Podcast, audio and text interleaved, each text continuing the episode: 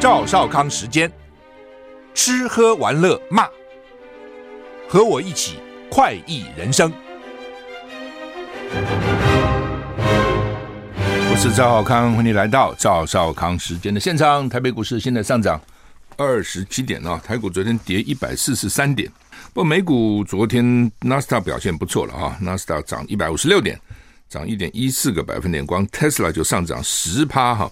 道琼小涨零点二五个百分点，S&P 五百呢涨零点六七个百分点，纳斯达刚讲涨一点一四个百分点，费城半导体呢涨零点零九个百分点，欧洲三大股市也都涨，不过涨得不多，台股现在涨十九点哈，天气还不错哈，说晴到多云啊，清晨夜晚都是比较凉啊，气象局说今天九月十二号水汽偏少，各地晴时多云，天气比较稳定哈，那。各地清晨低温二十三到二十五度，白天高温三十到三十三度，比较舒适温暖啊。不过中午的紫外线还是高，要注意啊。彭启明说，九月夜晚、清晨、夜晚跟清晨逐渐变凉，适合夜游或早晨运动。今天到礼拜五水汽比较少，就不下雨的意思了哈。那吴德荣在他的专栏也说，今天到礼拜四水汽减少啊，白天热，紫外紫外线强啊，早上。微凉啊，也不是那么凉，但是比较凉，日夜温差大。礼拜五到礼下礼拜一，水汽增加，大气不稳定，而且呢，午后容易有剧烈天气、雷击、强风、瞬间强降雨啊，这种几率就比较高了哈。台股现在涨二七点啊，金正恩还真去俄罗斯会普丁了哈，这消息全世界都知道哈。嗯、不是偷偷去啊，实在也很难偷偷去吧。北方北韩的官方媒体叫朝中社。今天报道，朝鲜那个朝，金正恩在礼拜天下午乘坐私人火车离开平壤，前往俄罗斯。俄罗斯的克里姆林宫发言人指出，金正恩预计会晤俄罗斯总统普丁，而且是全面性访问。金正恩访问俄罗斯，国际关注。北方北韩的官方媒体朝中社报道，金正恩是搭私人火车前往俄罗斯，就是专列了，只有他一个人坐了，这个意思，跟他随从而不是一般的公共火车。此行由党政府跟武装部队的领导官员陪同。同时，美国白宫五角大厦已经敦促北韩不要向俄罗斯提供武器，或是销售武器啊。克里姆林宫发言人证实，金正恩将和俄罗斯总统普京举行峰会，表示两国代表团将举行会议之后，如果有必要，两国领导人会继续以一对一的形式进行沟通，主题是两边两国的双边关系，持续强化两国的邦谊。BBC 报道，如果跟普丁的峰会如期举行，将是金正恩四年多来第一次的国际访问，也是新冠疫情爆发以来的第一次访问。报道中说，除俄罗斯除了炮弹库的库存不足，普丁还希望从北韩获得反坦克飞弹，而金正恩则希望获得先进的卫星技术、核动力潜舰跟粮食的援助，所以各有所需，那就看他们谈的怎样啊。不，金正恩一向对他的安全很顾虑哦，有时候搞好几个替身，同时那个火车专列啊，那到底会怎样啊？如果谈成了，美国会不会出手？会不会动手？现在都值得关切哈。不搞不好了，他觉得你敢这样明目张胆把我炸死吗？王毅没有去联合国大会，所以呢，大家在猜说 APEC 拜习会会不会生变？美国说他们持续在努力安排。问题不是你美国安排，是习近平要不要去啊？因为习近平上个礼拜没有去印度的 G20，就引起大家很大的揣测。拜登一直讲说，我们希望看到他，希望他看到他，他没去。拜登说啊，好可惜啊，可惜啊，可惜啊。那去了个李强啊，总理了。那后来就觉得说啊，旧金山要举行 APEC，那这次在美国主办会不会习近平去啊？但是中国外交部长王毅据报。将缺席联合国大会，所以据报就是好像没打算要去啊，所以有消息出来，外界认为 APEC 拜习会恐怕生变。美国国务院今天表示会持续朝秋天举办拜习会的方向努力。华尔街日报报道，北京计划派没有太多实权的中国国家副主席韩正出席十九日开幕的联合国大会总辩论，而不是如先前预期的王毅，他是副主席。照理讲，地位是比王毅高的，但是王毅是外交部长，是实际管这个事情的。以前不是就讲吗？县官不如县管，自古就知道这个道理啊。你说我认识县长，拜托县长没有用，管的那个事情比较重要。他实际上是承办管那个事情。华府先前期望美国国务卿布林肯能在联大期间跟王毅会晤，所以呢，先布林肯跟王毅先见面，安排习近平去出席十一月旧金山举行的 APEC 亚太经合会议，先做准备了。你总是要下面先谈一谈啊，大概来多久啊？来干嘛？讨论什么事情啊？等等。那北京突然改派韩正，就被解读说习近平访问美国可能有变数。你看现在已经九月了嘛，十一月 APEC 会议嘛。那如果说王毅不跟布林肯谈这个他们拜习会的事情，韩正不可能谈这个事啊，他不是主管了。那现在十月就十一月了，那习近平怎么去？所以就被认为可能有变数哈。王毅缺席联合国代代表大会，哈，是不是连带影响十一月可能登场的拜习会？美国国务院发言人米勒表示，他不便替中方发言。他强调，美国总统拜登表达希望今年秋天与习近平会晤，美方相信领袖层级一对一的对谈无可取代，会持续朝这个可能性努力啊。所以你从这边就慢慢看得出来，老共的态度哈，比如说他讨厌民进党。他定位了民进党就是台独政党，定位了蔡英文就是台独，就是不跟你谈了啊、怎么样就不跟你谈，这是他的个性啊、我们常常觉得就谈一下嘛，谈一下有没有误会啊？这个解释一下，见面三分情嘛，不谈啊、就看起来就是谈都不要跟你谈。那现在显然他认为跟美国谈的没什么用。第一个，习近平不选，他不要选举啊，哦，他也没有连任的压力啊。那拜登有啊，明年美国要大选了、哦，他总要让他觉得说。他是有能力周旋这些大国之间，甚至就是说，从他的角度了，我这样制裁你中国，加你的关税，对不对？然后呢，小院高墙，技术不给你，打击你的高科技业，你还得到美国来跟我见面。那习近平当然也会想说，这那是你的主场啊，在大陆啊，明天要选举了，你们现在反反中的情绪这么强烈，你会有什么好话吗？不会的，对不对？他一定要撂几句狠话。至少给他的选民交代嘛，而且川普还在旁边冷冷眼旁观啊。川普我们讲几句更难听的话，如果拜登示弱了，川普在旁边讲：“我如果当总统，绝对不会这样子哦。”等等啊，那所以你等于是提供一个舞台让拜登去表演嘛？那干嘛呢？就习近习近平会想干嘛？有什么好处呢？你如果说好，我习近平跟你见面，关税这个 这个惩罚性关税都能取消了哦，也不再制裁你高科技业了。哦，晶片也卖你了，那还可以，什么好处也没拿到，还搞一肚子气，还被你这个搭个舞台啊、等于羞辱我，那我去干什么？你自己想吧，我干嘛非去不可？其实就像台湾的总统候选人，调到美国去，如果老美真的是待之以礼、哦，对你很好、哦，然后呢，该看的看了，该谈的谈了，该见的见了，那就去嘛，反正沟通也没什么坏处嘛。假如说叫你去。然后还借机羞辱你啊！这个人见不到，那个人见不到，然后后面还放话啊，给这个媒体等等啊，那羞辱你、骂你，那你去干什么？那不去还不如不去呢。道理就这么简单嘛。台股现在涨四点啊，现现在涨四点。九一一，今天九一二对不对？昨天九一，不过我们跟美国有时差哈。你现在还是美国那边的晚上嘛哈。恐怖攻击事件二十二周年，好快啊！一下二十二周年哈。那时候在路上看到、听到这个消息。然后看到电视那个飞机这样这个冲向那个世贸大楼，你觉得不太可能的事情，这这这真的还假的？真的，但是一下已经二十二年了哈。拜登到阿拉斯加 Anchorage 一处空军基地，他在致辞时多次承诺永不忘记，强调有义务跟责任捍卫保护我们的民主。美国总统拜登刚结束印度越南访问行程，到阿拉阿拉斯加安卡拉拉兹一处军事基地，向超过一千名。军官、急救人员跟他们的家属发表谈话，纪念九一恐怖事件届满二十二周年啊！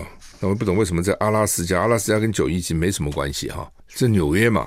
不过可能他行程来不及，就只能在那个地方先举办啊。二十二年前的今天，他说从这个基地出发的飞机处于高度戒备状态，护送飞机前往空域哦。那一天，美国人的心都受伤了，世上大家都受伤了。我们休息一下再回来。I like 好，那么美国今天各地昨天到今天呢、都有纪念九一的活动啊，包括纽约世贸的遗址、五角大厦跟宾州这个事发地都有追思的献花仪式。二零零一年，二十二年前的九月十一号，盖达组织成员劫持四架民航客机，冲撞纽约世贸双子星大楼跟五角大厦，当年死亡人数多达两千九百七十七人，将近三千人啊！我曾经到过那个。世贸的遗址而去，他们现在等于一个纪念的一一一个地方，名字啊什么都刻在上面啊，看的是让人蛮感叹的哈。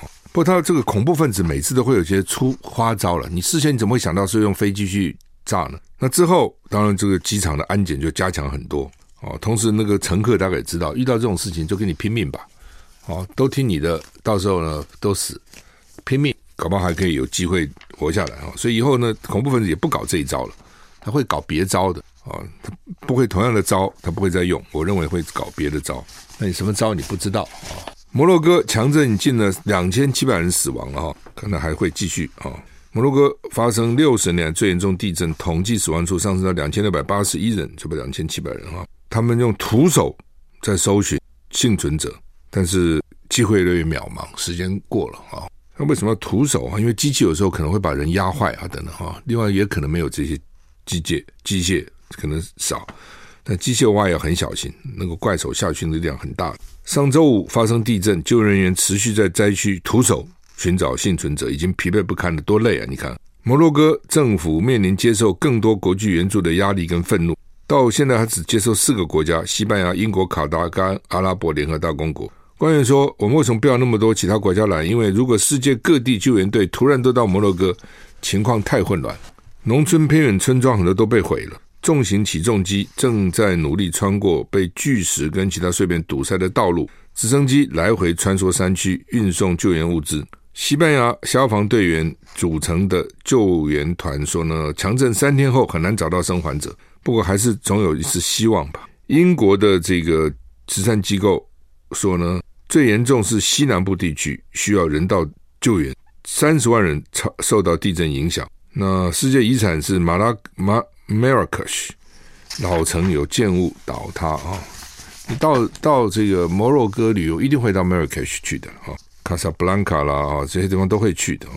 利比亚也淹水，两千死哇，这个跟地震差不多了啊，六千失踪，怎么这么惨？利比亚官员说，风暴带来风大雨洪水。受灾最严重地区就有两千人死亡，这是北非阿拉伯国家利比亚受到丹尼尔风暴影响，大雨洪水都来了，整个社区被卷入大海，整个社区卷到大海里面，死亡人数可能有几千人。国民军发言人表示，光是受灾严重的德尔纳市就有两千多人死亡，还有五六千人失踪。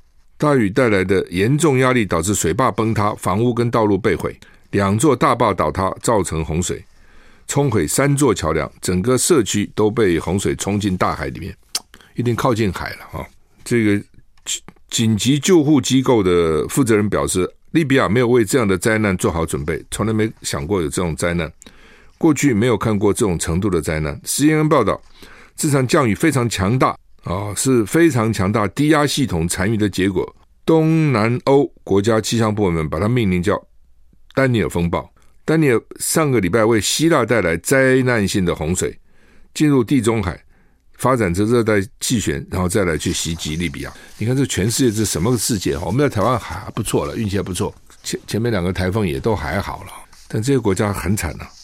哦，一来就是这么惨，就是他们也没想到有这样，就是从来没准备过会有这样的灾难啊，没有看过，也没想过哈。台股现在跌一点哈，英国。苏格兰爱丁堡大学指出，领导复制羊陶粒研究小组的英国科学家韦莫特 （Wilmot） 去世，七十九岁。韦莫特领导的团队在一九九六年成功复制出陶粒羊。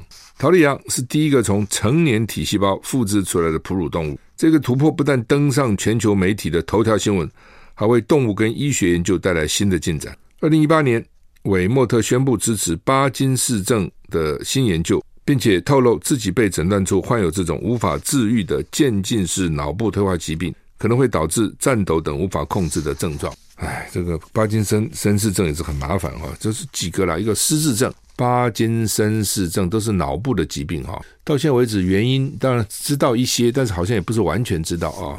怎么治疗好像也不是那么清楚，说可以延缓一下啊，多运动啊等等啊。但是好像也不能完全治疗，而且这么聪明的人，你看陶丽阳他第一个复制出来都没办法。我们休息一下再回来。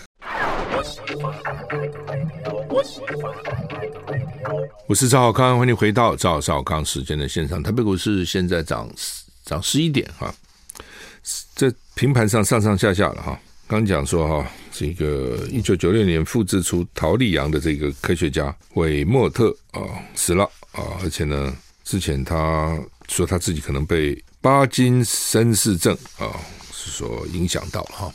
不少聪明人哈，很聪明的人，我看了几个非常聪明人，后来都得了，有的失智，有的得了八金三四症，到底怎么回事？我就在想说，是不是太聪明了哦？但是不不通啊，那有很多聪明人没有啊，那有时没有的聪明人也有啊。所以你怎么找出这个规律性呢？我有个朋友得了，我也问了医生，医生说遗传有一部分六成这是后天的。那当然我不知道真的假的了哈。那这话让他孩子女会比较松一口气了啊。所以六成是后天，所以先天大概只有两三成嘛。哦，因为很怕很多，我常常听很多人讲说，哎呦，这个还好我爸爸妈妈没有失智啊，所以意思说他也不会。但如果这个是后天因素多，就难讲了。你爸爸妈妈有没有不讲不表示你有没有。大家都怕这东西，因为大家现在越活越长嘛，啊，你活得长，活得好很好，活得长失智不是给大家自己是不知道了，这家人多痛苦啊，多麻烦啊，所以但是又没办法，好像到现在为止也搞不清楚到怎么回事，脑里面到底怎样，什么淀粉的累积啦等等，反正啊弄了半天也也没办法。我还记得那时候桃莉羊刚复制出来的时候，哇，全世界震动哦，这种科学的东西，一旦有一点突破以后，常常就是全面突破，接着就各种突破了，所以那头那个领头的突破。非常重要。好，那么中国大陆说有三千万个男生讨不到老婆，这么惨呢、中国人口学会副会长、南开大学教授袁鑫表示，中国长达四十年的性别失衡，造成一些人被动单身，有三千万以上的中国男性找不到本地老婆、本国老婆。这种性别失衡背景形成的婚姻挤压、结婚人数减少、失婚跟离婚率上升等社会现象跟社会问题，在中国同时显现。必须主动因应这个性别失衡的社会。他们从一九八零到二零二一年，中共一共出生七点九九亿人，七亿九千九百万人，平均出生性别是一百一十四点四。如果以一百零五的正常中间值推算，这四十二年间，中国男性比女性多生三千四百万到三千五百万。一般是一零五啦，就一百零五个男的，一百个女的，一就是自然生出来是这样。像中国那时候不一胎化，所以很多呢，只要生女的吧，就捏死了、掐死了、淹死了，哦，反正不各种不生啊，堕胎堕掉了等等，哦，所以呢，搞得大家都想生男的，就变成一百一十四点四比一了，而不是一零五比一了。所以你这样去算，哦，一零四一百一十四点四减到一零五嘛，九点四，哦，就每一年就是男生多九点四、九点四、九点这样算。他说：“到了适婚年龄，性别失衡会出现两个问题，一个是婚姻的竞争性增强，就大家都想抢那个女的，都要结婚，那怎么办呢？哦，就像那个动物要展示它的羽毛好美，所以呢，聘金可能就增加了。对女性来讲，她选择性增强了，她可以挑三拣四啊，结婚的成本就会上升啊。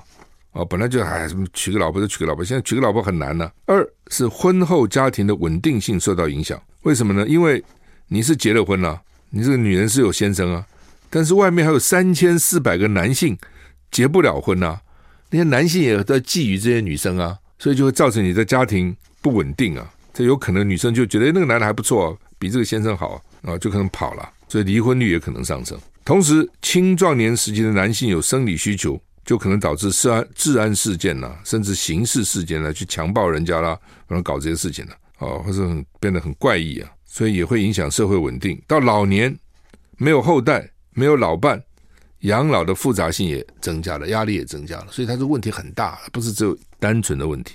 另外，像是购屋或租屋，一个人不需要那么大的房子啊，所以呢，就可能房子会往小型化方发展，也不排除一些根本就不想买房子啊。就像日本、韩国一些单身者只想维持最低的生存需求，也不愿意就业。如果大家欲望都很低，都像老子、庄子一样，每个都欲望很低，就刺激不了消费啊。你 现在的现代社会，大家有欲望啊！我想穿漂亮衣服啊，对不对？我想这个这个买漂亮包包啊，我想吃好的、穿好的、住好的、用好的、开好车，鼓励你这向上啊，努力工作啊。如果大家都 像和尚一样，就是万物都是空啊，那空即是色，色即是空啊。然后呢，这个这个本来无一物，何处惹尘埃？这这生活很平淡，你也不想努力啊，也不想工作了。你住那么房子干嘛？死了以后棺材也就那么大，对吧？你真的想通了，就发觉不必那么努力了。那这社会怎么办呢？他们担心这个问题，所以大家都无为了嘛。啊，无为也不行啊！啊，就是说社会还希望要有大家有向上奋斗的力量嘛，希望过更好的生活。但是呢，假如他是一个人，对吧？尤其也没老婆，也没什么没，也没小孩，什么都他没有没有责任，没有那个责任压在身上嘛。有的时候你自己是想想过好平平淡淡日子，老婆不愿意啊，小孩不行啊，那就只好逼着拼命去工作。那现在都没有，就一个人呢、啊，一个人养一个人有什么困难？对不对？这个随便找个小房子住了，或者跟人家合住。吃嘛，随便简简单吃吃，能够过了就算了。所以他们觉得这个问题很大。所以你就看这个男女性别的失衡。老公当时搞这个一胎化，我不知道现在后不后悔了。就像我们现在也后悔了。当什么两个孩子恰恰好，一个孩子不算少哦，鼓励大家不生，不生，不生的结果现在少子化了哦，想要生也不给你生了。大陆是一样啊，现在鼓励了，说生两胎没关系，然后说生三胎也没关系，人家现在不生了。你 怎么办啊？就是这样哈，所以很多国家都很头痛了哈。马英九昨天讲，所以两岸关系不好，大家才不生。民进党就很生气。我们休息一下再回。I like 103, I like radio。我是赵小康，欢迎你回到赵少康时间的现场。台北股市现在涨二十，涨三十三点哈。好，那么刚刚讲马英九说，台湾之所以少子化，是因为两岸不和平啊。民进党就很生气。就是说什么都推给我们，那很多国家没有九二共识，人家就也不生孩子啊，不是只有我们呢啊，每个国家有每个国家的问题啦，背景哈。啊，中国时报头版头登了哈佛教授奈伊啊，奈伊啊说呢，台湾如果没有激烈的台独意图，可维持和平。美中是竞争性的共存，合作性的对立，应该避免冲突升温。其实我一直上是认为了，这不必奈一讲嘛，啊、哦，我不早就讲过了吗？我一直认为说，除非台湾真的去宣布独立，强烈主张台独，老共不会打。为什么呢？就说，人同此心，心同此理，你自己去想。比如说，我们从《孙子兵法》就告诉你：上兵伐谋，其次伐交，其次伐兵，其下攻城。不战而屈人之兵，对不对？上之上者也。打是最笨的，是没有办法才打。他打你干什么？第二个，时间在他那边呢、啊。我想他们很有信心呐、啊。虽然最近经济不好，那是短期嘛。它越来越大，它越来越强啊，那是一个事实摆在这个地方嘛，对不对？我常常讲说，他怎么会比你差呢？好吧，再讲一讲，你凭什么比他好？你是人才比他多，还是人比他努力，比他辛勤工作？你有的他都有啊，他是以前那个制度不好啊，共产制度有问题啊。哦，理想很高，诚意很高，不合人性，任何事情不合人性就是不行。对不对？什么各各尽所能，各各取所需，没这个事情。什么各尽所能，各取所需？那既然如此，我干嘛尽我的能？对，我能力很强，我就用一只手、一只脚就可以工作，我就用手就就好了。我干嘛两只手、两只脚？我就会得到是一样的。那我干嘛那么努力？你不要说人，我跟你讲过，牛都是这样啊，牛都是这样啊。哦，因为我自己学农业工程、农业机械，我们有一门课就讲农业机械，那个时候教授还是日本人。叫高坂之武，就是日据在留下一直没走。教农业界，我们从犁开始讲。你看那个犁学问很大，不要耕田那个犁啊，不是那个犁的构造什么，就怎么把土翻出来，那都是很多智慧的结晶。他就说啊，他说一只牛只要一一天能够耕多少田，两只牛叫他一起拉的时候就少很多这样。这个牛都觉得说妈，我要我不要那么努力，让旁边那个牛多做一点事情。牛都怎样，何况是人呢？哦，所以为什么说三个和尚没水喝？什么一个和尚，什么两个和尚，就这个道理嘛。那共产制度就是这样子嘛。人民公社什么鬼啊？搞半天就是通通失败了。全世界没有一个地方是成功的。你说啊，中国人人性啊比较聪明。你看古巴有成功吗？北韩有成功吗？以前苏联有成功吗？那些东欧国家有成功吗？告诉你，没有一个国家成功，这是表示是不行的嘛。所以邓小平厉害，就是我觉得他。不简单，在那样的体制之下，他知道这是搞不行。在毛泽东的高压之下，他去搞改革开放哦，先从什么包产到户啊，什么之类一路开始走，就农民耕种哈，一部分你可以自己留下来，只不过这样而已。以前农民耕种，耕种通通是公家的，现在是农民耕种，你可以有一点自己留下来，哇，这农民就效率就不同了，这是人性嘛。哦，所以我常常讲，我说他大陆人跟我们有什么差别？都是同样的人啊，同文同种啊。那他只要开放那个制度，他就会努力嘛。所以一开放那个时候，哇！这我有朋友当台商说，哦，一年三百六十五天，除了过年的时候他们回家，其他都在工厂加班工作。为什么？希望存一点钱，过年的时候带回家，让家里过好一点。这就是就是这样子，所以他经济这样啪啪啪啪啪，很快就起来了。那在这种情况之下，他他们那么大，他原来我们心里脑脑里还存一个印象说啊，他很落后啊什么的。那是他头三十年了，头三年因为搞共产制度，结果就是这样子啊，大家都跟你混了，对不对？后三十年。后四十年，他开放了以后，他就在他努力了嘛。你不能老是记得他前三十年了，说他以前比我们落后，怎么可以比我们好呢？你忘了他后四十年了，所以他未来他要也回不去的啦。你说共产党再怎么高压，什么国国进民退啊，什么回不去的哦。所以在这种情况下，它总是会越来越大的。那它大了，它国防预算就会多嘛，这是没办法的事情了。所以，而且另外一点就是说，如果有一天真的像大陆一个学者讲的。比如说十年、二十年、三十年以后，它的经济量体、经济的发展超过美国，因为美国是往下走的国家嘛，中国是往上走的嘛，这个历史的必然是没有办法事情嘛，没有一个国家、没有一个朝代能够永远强盛的。中国也强盛过啊，汉朝不强盛吗？唐不强盛吗？也很强盛啊，但怎样呢？秦不是一一时间很强盛吗？那二代都没都没继承就垮了。西班牙无敌舰队的时候不强盛吗？强不强？强啊，对不对？英国不强盛吗？法国有一段时间不强盛吗？到时候殖民地，然后现在呢？而今安在在？苏联不强盛吗？那又怎样？美国算不错了，搞了快三百年了，问题一大堆，现在对不对？久了一定就有问题，内部问题它这解决不了嘛？种族的问题，对不对？这个这个收入的这个不均的问题，哦，里面各种官僚的问题，它的政治制度的问题，很多问题啊。所以它是往下走，这是没有办法。中国再多问题，它是往上走，那最后会怎样？所以我如果是共产党，我才不急呢。我急什么？台湾在我旁边，你能怎样嘛？我反正越来越强，越来越大，我打你干什么？等到有一天叫你走，你都不走了。你不要以为不会。如果他好好的把自己国家治好，如果将来政治经济都很好，对你台湾很多贸易什么都要靠着他，就叫你走你都不走了。我说我急什么？我干嘛打你？那除非你现在要跑，因为你现在要跑，我不能让你跑，所以我打你。否则我干嘛打你？休息再回来。我是赵浩康，欢欢迎你回到赵浩康时间的现场。台北股市现在上涨三十二点啊！联合报头版头说超湿的蛋爆保存争议哈。哎呦，我看你不少蛋不都吃到肚子里去了哈？就你可能不见得会买啦，到超商了，但是那些蛋它自有去处啊，对不对？它如果都成变成蛋液了，有没有？你也不知道这是什么蛋啊？对不对？很多店就给你炒了蛋的，什么葱花炒蛋、番茄炒，什么都来了。卤蛋做成卤蛋，你也不知道啊。反正酱油一弄一卤，味道一重，你也吃不出来啊。那因为它的贩售期超过四个月被质疑了哈。陈吉仲说都是合格蛋啊，什么意思了啊？就是说巴西最后一批蛋是五月底来的，政府讲最以后就没有再来了。最后一批是五月底来，那现在还在卖啊？那一个蛋能放多久啊？不吓不吓人呐、啊？就我们国内去买蛋，我都买牛奶嘛，我都会看一下日期，对不对？哦，这可能放多久？当然，蛋他们说放到冰箱是可以放久一点，但也不可能太久啊。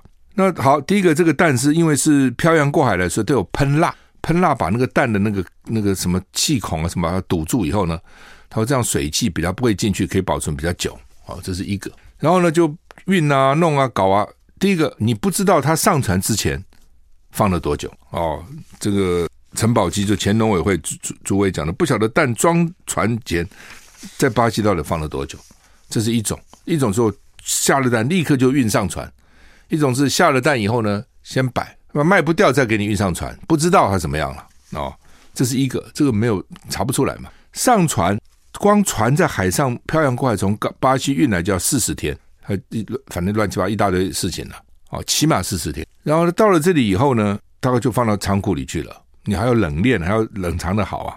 然后呢，在那水洗，理论上讲，他们说出口之前应该已经水洗一次。为什么还要水洗？就有人认为说表示不干净，很多地方还不干净，这是一种讲法了。另外一种呢，就制造日期，我们理论上想说蛋的制造日期应该是母鸡生下来那个蛋，那叫制造日期嘛？它不是，它是水洗那天叫制造日期。我们现在是这样，这是拿国内的蛋，所以国内的蛋蛋农就讲说，国内的蛋从鸡母鸡生下蛋到送到厂里去水洗，大概不会超过三天，因为很快嘛。所以你三天以后，哦，所以可以保存多少时间？好像四四个月还是多久？那个是一回事。你现在从巴西什么也不知道放了多久，然后搞了个半天，然后什么上蜡等等，上了船，到台湾报关，不不，然后这个时候你再洗它一次，说你是知道其实这一天哦，然后可以这有效期限一个月了，好像是洗了以后是不是一个月？大概是这样。那整个蛋他们是说有效期限是四个月，所以一个是农委会，一个是食药署了，卫福部食食药署就是说，就算他五月底来，他最效期最多也到了九月底。满四个月就不能吃，就不能再走了。不是九月底，现在应该还在。那另外呢，就是进口蛋可以这样算吗？可以跟台湾的蛋这样算时间吗？我刚刚讲台湾蛋洗从生到洗大概三天，你那玩意儿你们搞了半天了以后，你再运来，你中间只要任何一关出错，蛋是很容易坏的。那当然，另外也许不到坏了哈，也许不到臭了，因为有些蛋臭呢，这是很。很难闻的，那个的一一闻就知道怎么卖呢。但如果它还不到那个地步，但中间的细菌已经开始多了，很多东西是这样哦，包括我们的食物不一定是蛋哈，它这个细菌开始繁殖，当然一繁殖可能很快的速度，如果温度够，温度够高，但是还不到坏。有些时候是刚开始细菌开始增加，还不到腐败的地步，也有这种这种，它总是一个一个演进的一个过程嘛，从开始。有细菌，到细菌开始去去繁殖啊，然后到时候把这个东西搞腐败了，那还是一个过程的。就是说，真的腐败了，你是闻得出来的，也看得出来的。但就在那个将坏未坏的时候，你可能是看不出来的。哦，类似这样哦。那食物这种东西，当时大家都很重视嘛，它的安全啊等等啊。就说有些东西当然是可以进口了，他们最近高丽菜贵，他们从越南进口高丽菜啊便宜，有的时候也必须要。最好国内能够平抑了，哦，那国内不能平抑，那就靠进口平抑。但有些东西就很小心，像蛋这种东西容易坏，就要蛮蛮小心的哈、另外就要早一点做，如果你早一点发觉就有问题，就进一点点就可以平抑物价。物价这东西很怪的，并不是说我少百分之十我就涨百分之十，它不是这样子的。我少百分之十，可能涨百分之四十五十都有可能，就大家都要抢，越没有越要抢哦。然后多，我可能只不过多百分之十，那个降价就可能杀很多。所以这东西就你只要早先预预看发现了，然后预警，然后只要稍微平衡一下，也许就大家就就过了。好，但你不开始就不肯，一直拖，一直拖，一直拖。好了，因为选举啊什么都有关系了，给你拖拖拖拖拖了后拖不了了，就变成今天这个样子。很多东西都这样子，好吧？这个基泰那个大直那个案子哈，这我不懂了。之前说他们汇了一一亿。说会去做到那个保证账户里面去，可能到市政府指定的账户，到律师的账户，就搞了半天，怎么汇到自己账户？这我不解了。你汇到自己账户有什么意思呢？他会讲说，我都拿这个钱来赔啊。你汇到自己账户，你随时可以提走啊。所以这个我觉得基泰生意做这么大哈，各地都有都有这个工地有好几个哈。我觉得这种遇到这种事情，我觉得那只能怪自己当时预防措施做不好嘛。那该赔的就赔啊。有时候信誉的损失，有时候你你可能还不止金钱的损失呢啊。那当然，他们想跟人家合建啊，合建他又可以赚一笔。所以呢，居民当然也生气了。那合建有几种建法，像一一种是这种二十五六户自己建，就比较一种是说有两百三十六户，那整片的全区都不容易整合了啊。真要合建啊，什么都都更啊，什么讲很容易，其实都不是那么容易，总是有几个反对的，就不是那么容易啊。但不管了啊，你这个情况不一样嘛？这个情况是你把人家搞塌了，你怎么办呢？那你只有负责到底了。嗯，好，那么高红案，我现在蛮麻烦的。我觉得很多事情就这样了啊，到底是她错，她男朋友错，还是离职的局长错，还是议员错？反正这个是公说公有理，婆说婆有理。不过有时候怕就是说一件又一件，一件发生了再发生再发生就麻烦。好吧，我们时间到了，谢谢收听。